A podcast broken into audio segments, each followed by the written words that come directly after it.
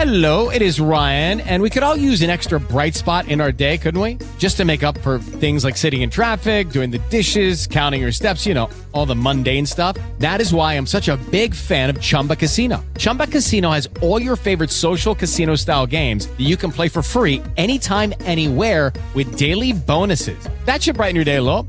Actually, a lot. So sign up now at chumbacasino.com. That's chumbacasino.com. No purchase necessary. VGW Group. Void were prohibited by law. See terms and conditions. 18 plus.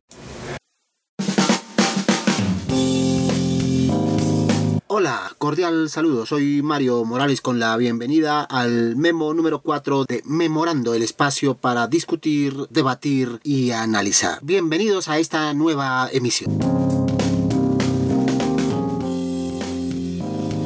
Pues bien, este memo número 4 se lo queremos dedicar a un tema que ha estado en la agenda en medio de la discusión y el debate y es la crisis en la forma de comunicar del gobierno Duque. Para hablar al respecto nos acompañan en esta oportunidad John Jairo Ocampo, quien fue el secretario de prensa durante los dos periodos del presidente Juan Manuel Santos. Saludo John Jairo, bienvenido. Hola, un cordial saludo y muchas gracias por la invitación a, a responder y a participar. Está también con nosotros el profesor de ciencia política Alberto Cienfuegos.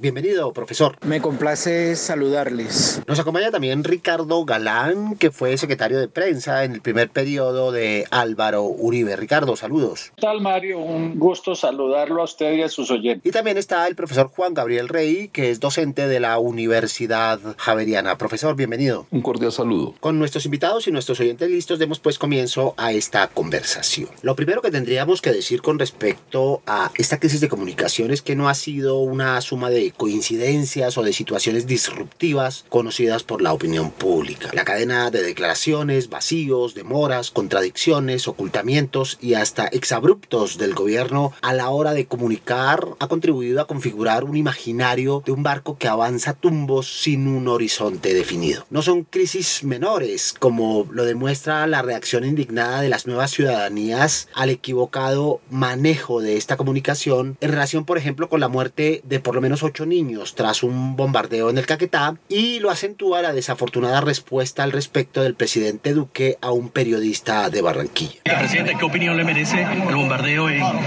¿Qué tal, presidente? ¿El bombardeo qué pasó con ¿De eso? me, de qué me habla bien?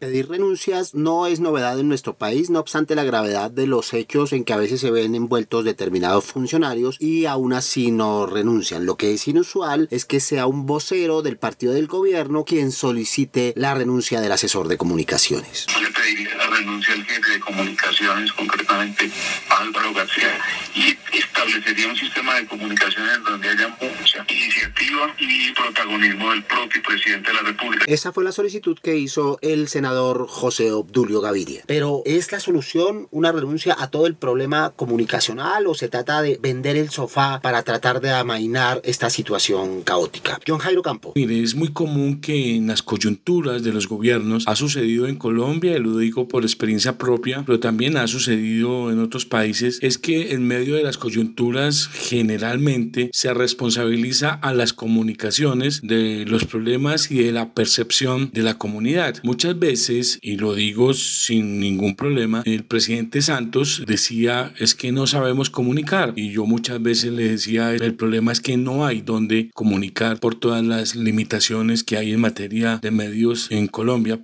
eso seguramente lo analizaremos más adelante. Por lo tanto, yo no creo que la solución sea la salida del consejero. Conozco a Álvaro García, sé de sus cualidades como persona y como profesional, pues además trabajé con él en Noticias RCN, por lo tanto creo que sacarlo o hablar de su salida es simplemente buscar la calentura en las sábanas. Más allá de la pertinencia de esta solicitud de renuncia que deja ver el rebrote de rencillas viejas que se originaron, como recordaremos por allá en 2012, cuando José Obdulio Gaviria tenía un programa de opinión en Cable Noticias que se llamaba así, Yo José Obdulio, y que tras la llegada de Álvaro García a la dirección de ese informativo, el espacio fue cancelado. Luego ahí hay un problema de vieja data, casi que de carácter personal. Y en cualquier caso dejan evidencia la falta de sinergia entre voceros y mensajes gubernamentales que contribuye a la incertidumbre y la desazón. Profesor Cienfuegos. La solicitud de renuncia de la bancada uribista al consejero de comunicaciones parece más una maniobra de mostrar ocultando. La política de comunicaciones es efectivamente un desastre, pero la crisis del gobierno no se explica por las fallas en comunicación. Está fallando estructuralmente las políticas. La seguridad nacional está produciendo inseguridad en los territorios y está produciendo ríos de sangre de líderes sociales reincorporados y niños. En este sentido, yo le regalaría un letrero al presidente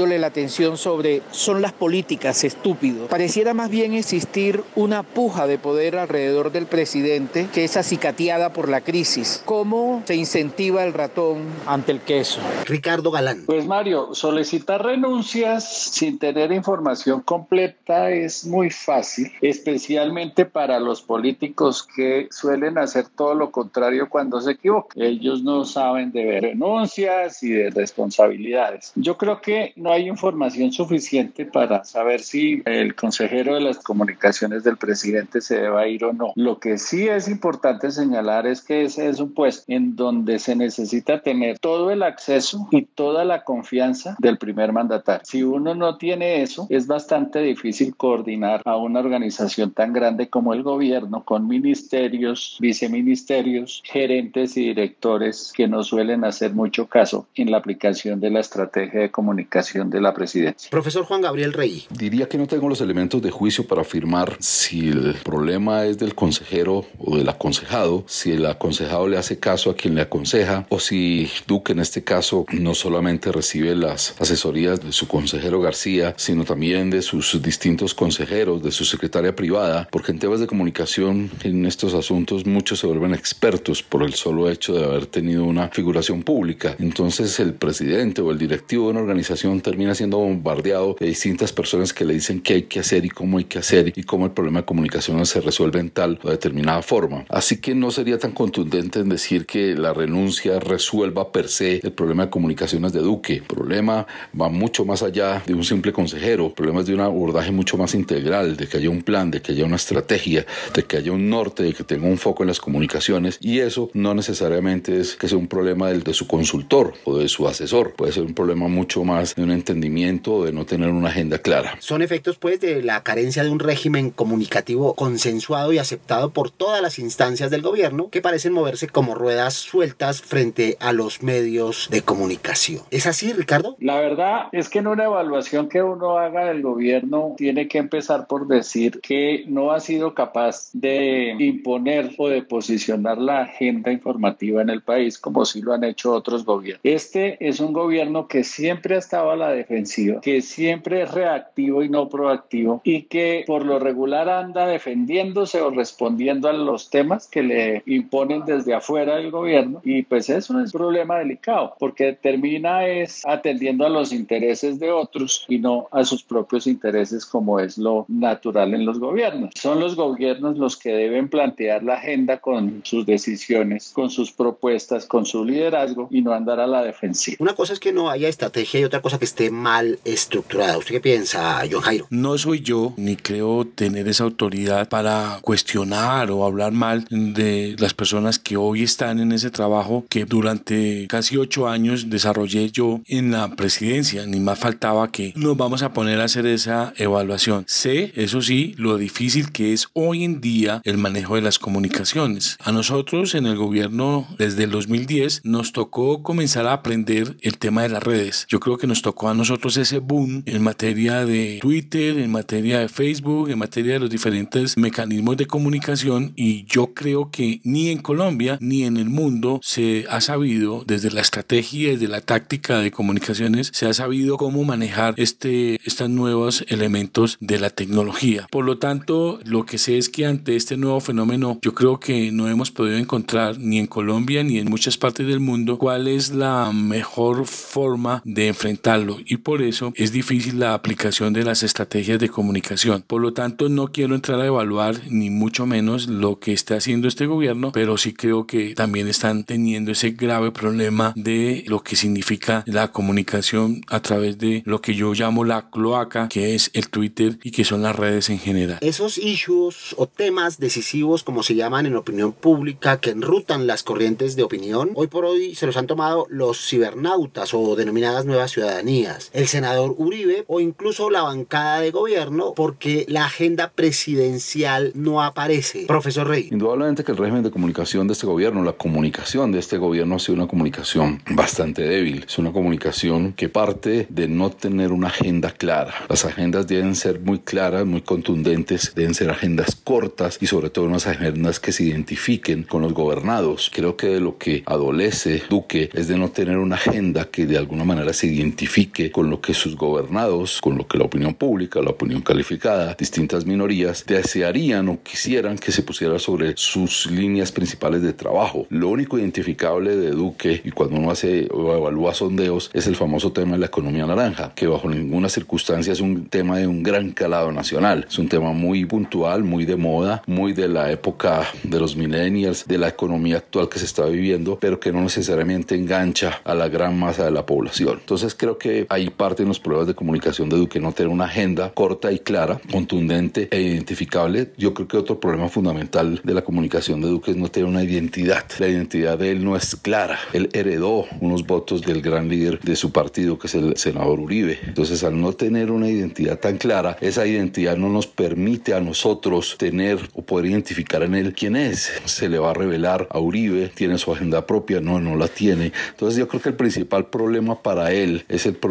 de no tener una identidad, de no tener una agenda, de no tener un mensaje y por ende no tener una narrativa. En ese orden de ideas, el problema de Duque es que esa narrativa se está siendo construida desde afuera, por terceros, por la oposición, y ahí es cuando él pierde un poco la jugada, de no tener claro su rumbo. Y la narrativa que se forma de él es que es un títere, es que es una persona débil, es una persona que tiene carácter, que no logra imponer la agenda porque no tiene claro su norte. Si bien entendemos que gobernar es comunicar, no todo puede reducirse a carencias en este último ámbito. Profesor Cienfuegos. Pasamos del mito de la guerra de Uribe al mito de la paz de Santos y el presidente Duque nos propone el mito de ¿de qué me hablas viejo? Es una versión degradada de no sabe, no responde. La causa de este flácido régimen de comunicaciones es haber colocado un presidente de personalidad empática a cumplir el papel de matón de barrio para endurecer el régimen político. Un líder propenso al poder blando puesto en escena para hacerse temer. Es patético. Tal vez haya que redirigir la pregunta parafraseada de la tradición cristiana que José Obdulio Gaviria le hacía a la oposición que pedía la renuncia del ministro de Defensa. ¿Quo vadis? preguntaba Gaviria. ¿O a dónde van? Pues esa misma pregunta habría que planteársela al presidente y a su primer círculo de asesores que hoy lucen desorientados y erráticos. Bien, pues analicemos un poco dónde están los vacíos, dónde están las carencias. En primer lugar, tendríamos que decir que esa respuesta heterogénea, tardía, y poco eficiente, lo que deja entrever es una ausencia de adecuada preparación en comunicación de crisis, de prevención, de reacción inmediata, con mensajes a tono con la coyuntura y no solo circunscritos a la táctica del espejo retrovisor o de la pretendida herencia del anterior gobierno que le sirvió a Duque de Mampara durante el empalme, pero que tras 15 meses oscila entre la ingenuidad y el cinismo. Tendríamos que decir además que el gobierno no tiene voceros auténticos, salvo algunos destellos del ministro de Relaciones Exteriores y la desteñida imagen del mismo presidente que en naufraga entre ambigüedades y abstracciones sin historia ni relato. Están confiados en la espontaneidad o en el histrionismo de los funcionarios que no obstante han resbalado continuamente en el error e incluso en el absurdo. ¿Qué se puede rescatar y cuáles son otros desaciertos del régimen de comunicación de Duque? Ricardo Galán. Yo creo que son más los desaciertos que los aciertos. Hace poco, por ejemplo, indagaba yo por qué los ministros no hacen la presencia en los medios en defensa de su jefe, como suele pasar en todos los países y pasaba aquí en todos los gobiernos, y me dijeron que alguien en la Casa de Nariz dio la orden de que los ministros no se podían sobreexponer como si se expusieran y que permanecieran callados y le dejaron ese trabajo a los viceministros. En un país como el nuestro, acostumbrado a que los presidentes le pasan a la radio, los ministros a la radio, la televisión y la prensa, que andan con medios y periodistas para arriba y para abajo, pues esa es una actitud que no entiendo entienden los medios, que no entienden los periodistas y que se traduce en que la gente finalmente no escucha a nadie y no recibe las explicaciones y los anuncios por parte de los funcionarios encargados de hacerlo. Con un agravante, Mario, es que termina el presidente defendiendo a los ministros y no al contrario como debe ser. Profesor Rey. Yo diría que el acierto inicial que el presidente Duque tuvo es un acierto que tiene que ver con su estilo y con su forma. A pesar de que fue elegido bajo un partido que fue bastante beligerante cuando fue oposición al gobierno anterior y es un partido que se caracterizaba como por ese tenor, Duque ha tratado de tener más bien un estilo y unas formas más conciliadoras, unas formas mucho más amigables, unas formas de comunicación mucho más de centro, pero indudablemente le falta el contenido. Entonces se ha quedado únicamente en las formas y en un estilo que puede ser apreciable. La gente dice, Duque ah, es un buen muchacho, es una persona con buenas intenciones, pero entonces ahí hasta donde llega ese, ese acierto en la comunicación de Duque. El gran desacierto, lo reitero, es no tener una agenda, no tener una identidad y no tener una narrativa que logre enganchar su proyecto de gobierno. Profesor Cienfuegos. Es un acierto en la comunicación buscar la cercanía con el ciudadano. Los talleres Construyendo País en ese sentido son un instrumento válido y acertado, solo que no logran su propósito. Es un desacierto imitar la política de comunicaciones de Uribe. A cada escándalo, a cada situación crítica, buscar un distractor que genere un impacto mayor y oculte bajo la alfombra los problemas. El momento político de Uribe fue sustancialmente distinto al actual momento. Tenemos las huellas de un régimen de comunicaciones centrado en la propaganda y hoy el presidente tiene el síndrome de estar creyéndose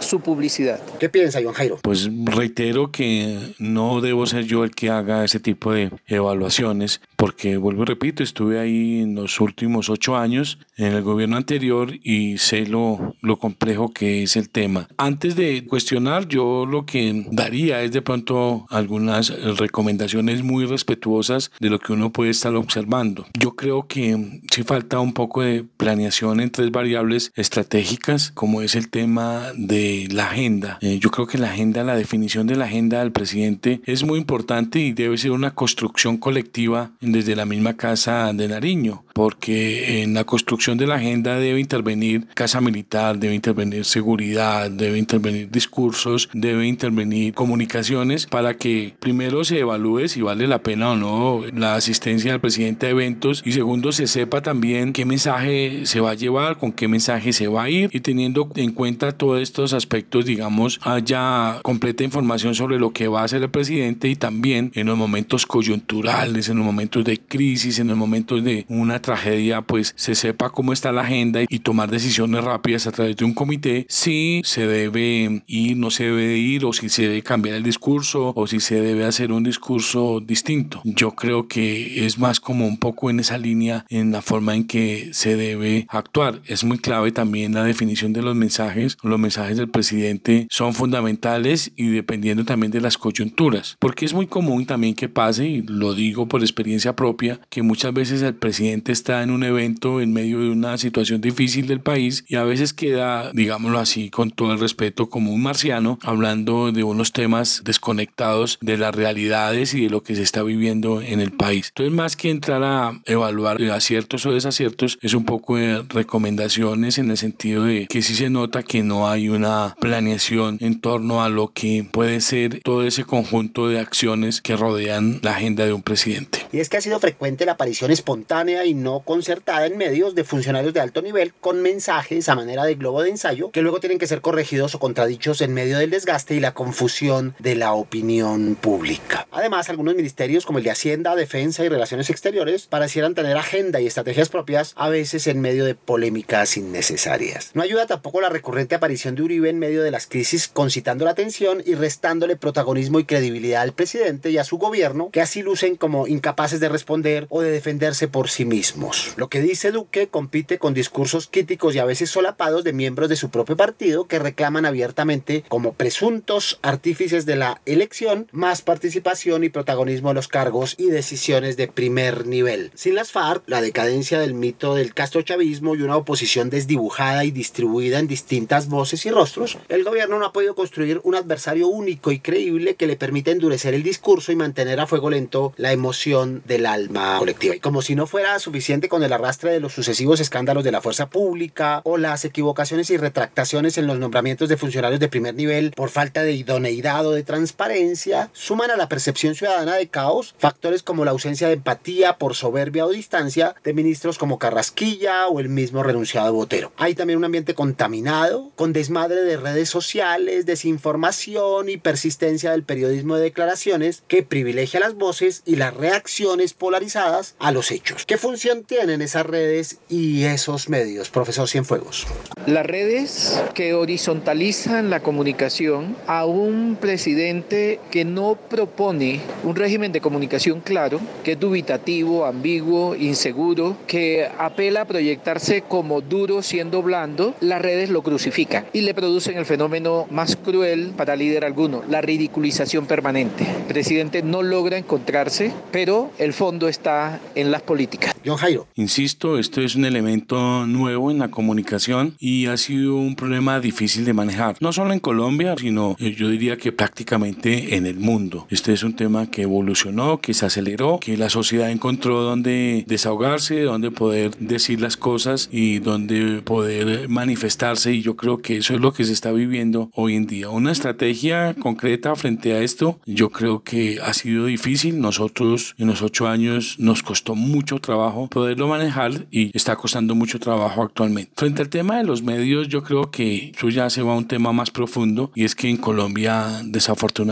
estamos viviendo una crisis profunda de los medios de comunicación en materia especialmente de televisión y nos estamos quedando demasiados cortos frente a países similares como Perú, como mismo Chile o como Argentina. Y para no hablar de los países más desarrollados como España, donde tienen una mayor diversidad de contenidos en programas de opinión, programas de entrevista, programas de debate, programas de humor político que son muy valiosos y que a la vez ayudan mucho a la sociedad a entender los fenómenos de lo que pasa en cada país. En Colombia, desafortunadamente, estamos sin nada de lo anterior. Es decir, en Colombia estamos limitados a unos noticieros que están compitiendo con el Twitter. Es decir, que lo que uno ve en Twitter todo el día se sienta ver un noticiero y no hay nada nuevo ni nada distinto. Por eso es que la gente ha dejado de ver los noticieros. No es por ninguna otra razón. Y los medios nos sorprenden. En la prensa escrita, en las revistas, en la misma radio, pues no hay unas sorpresas, no hay las grandes chivas, no hay las grandes investigaciones, no hay algo que obligue a las personas a comprar el periódico, aprender la radio o aprender la televisión. Entonces los medios están con el facilismo del comunicado, de lo que ponen las personas en Twitter o lo que mandan por el WhatsApp, pero el tema de entrevistas profundas, de debates, de discusiones, yo creo que eso se perdió. Yo creo que es un llamado de atención y de alerta a los medios de comunicación, especialmente, repito, televisión, para que haga un mayor esfuerzo y pueda ofrecerle a la ciudadanía más contenidos, pero más contenidos valiosos. Es decir, unos noticieros de verdad con primicias, con análisis, unos programas de entrevistas, programas de opinión, programas de debate que permita a la ciudadanía tener todos los elementos eh, de juicio. Eso es muy delicado y también hace muy delicado el tema de la comunicación del gobierno. Más que al gobierno es un llamado a los medios de comunicación para que hagamos un mayor esfuerzo para tener mejores contenidos y ayudar a la sociedad a entender los diferentes temas que se mueven en un país como el nuestro. Profesor Rey. Las redes sociales, los medios de comunicación hoy en día están viviendo una sociedad en la cual se ha fragmentado el poder. Ya el poder no es lo que era hace 20 años, sobre todo la comunicación presidencial. Ya no es un poder tan abarcador, que era el gran determinador de la agenda nacional, el gran determinador de los temas y cómo esos temas se abordaban, el gran determinador de las primeras páginas de los periódicos, de las mañanas noticiosas en la radio. Hoy las redes y los medios un poco han ido en ese juego, han abierto la agenda. La agenda se ha fragmentado, el poder se ha fragmentado. Conducir, gobernar, hoy en día es mucho más complejo, porque el control de la agenda se pierde más fácil. Yo atiendo mucho las observaciones que hizo Moisés Naim en su libro del fin del poder, es cómo el poder hoy en día está repartido y gobernarse se está volviendo cada vez más difícil. Santos le costó mucho, a Peñalosa le costó mucho, porque más allá de sus errores, de sus desaciertos, en términos de comunicación, las redes y los medios de comunicación visibilizan mucho a las minorías organizadas y visibilizar esas minorías organizadas terminan afectando puntualmente la agenda de quien detenta el poder formal el Poder Ejecutivo. Eso ha hecho que en estos tiempos el control y el manejo de la agenda se esté perdiendo a cada instante. Y argumentación discursiva del gobierno descansa sobre la retórica motivacional o aspiracional en franca competencia, como hemos dicho, con las apariciones de Uribe, que se apoya esencialmente en la repetición de cifras y porcentajes en asuntos sensibles a la población. Una táctica que le dio resultado, pero que ya está desgastada. Ricardo Galán. Los medios colombianos en esta época digital cada vez están más lejos de las fuentes, cada vez están dependiendo más de Google, Twitter, YouTube, Facebook y como que se contentan con eso, ¿no? Como que se contentan con el trino de un funcionario, de un general, de un presidente, de un consejero y no se preocupa por ir al sitio de la noticia, contrapreguntar, averiguar y entonces pues eso sumado este es un gobierno que tiene problemas para comunicar, pues la sensación del público es que aquí no hay nadie acá.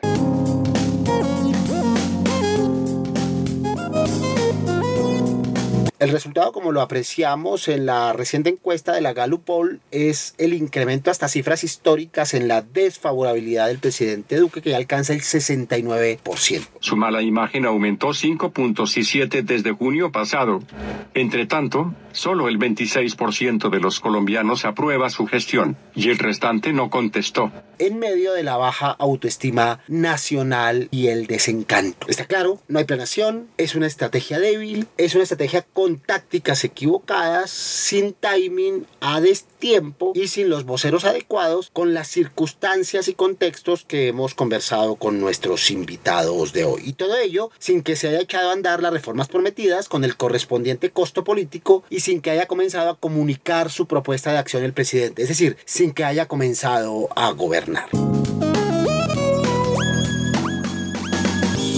Pues muchas gracias, Ricardo Galán. Y muchas gracias por la invitación. Hasta pronto. Un gusto, profesor Cienfuegos. Fue un placer compartir con ustedes. Profesor Rey, muchas gracias. Muchísimas gracias por la invitación y un cordial saludo. Un placer, John Jairo Ocampo. A todos muchas gracias, a ustedes muchas gracias por este espacio y espero haber contribuido a la información. Muchas gracias. Y a todos nuestros amables oyentes les agradecemos su atención, su distribución y su apoyo a Memorando en su cuarto memo. Soy Mario Morales y nos escuchamos en la próxima emisión. Hasta pronto, saludos.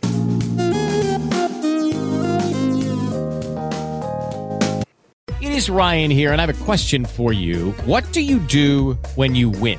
Like, are you a fist pumper?